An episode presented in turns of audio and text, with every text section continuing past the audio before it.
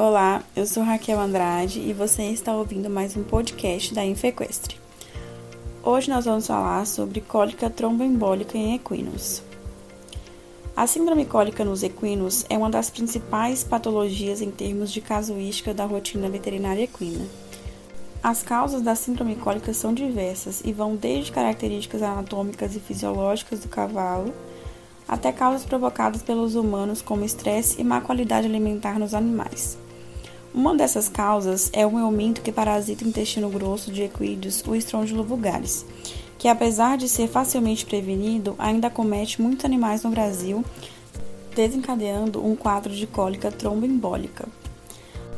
Na equinocultura, o aparecimento de casos de cólica tromboembólica está associado com a falta ou a ineficaz vermifugação associada com a ingestão de pastagem contaminada com larvas do parasita. Nos alimentos contaminados é possível encontrar as formas infectantes do parasita, as larvas em estágio 3, que ao serem ingeridas continuarão seu ciclo de vida no hospedeiro até chegarem no estágio 5 e exercerem sua patogenia no intestino grosso do equino, em especial na artéria mesentérica cranial. Na artéria mesentérica cranial ocorre o depósito de fibrina na camada íntima arterial, a formação de trombo e a presença das larvas na parede dessa nova formação. Por volta do 11º e 14º dia após infecção, podem ser vistas nas artérias ileocólica e artéria mesentérica cranial a presença dos parasitas. Em torno de duas a três semanas pós-infecção, observam-se o infarto do ilho, seco e colo associado à trombose e espessamento da artéria mesentérica cranial e seus ramos. Os sinais clínicos agudos do parasitismo pelo Strongylo vulgaris são devidos à migração larval e podem ser vistos nas primeiras semanas pós-infecção. A severidade dos sinais clínicos está associada ao número de larvas ingeridas, pela idade do animal e exposição anterior do hospedeiro ao parasita.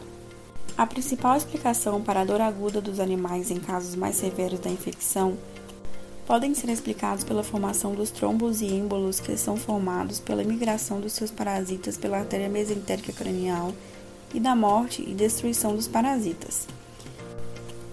Estes trombos e ímbolos chegam à maioria da vascularização, que irriga principalmente porções do colo maior e causam entupimento dessas arteríolas, gerando um quadro de necrose local em porções distintas do colo maior do animal. Se for observado um cavalo com qualquer um dos sinais de cólica tromboembólica, que são praticamente os mesmos das cólicas por outras afecções, deve-se procurar um médico veterinário com urgência, devido à possibilidade de piora súbita do quadro e possível resolução cirúrgica.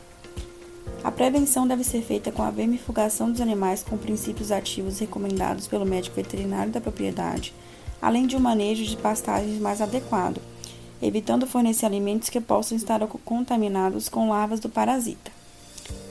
Dessa forma, é necessário maior conhecimento dos produtores para com a arterite verminótica em equinos, visto que essa gera quadros de cólica no animal que podem levar até ao óbito.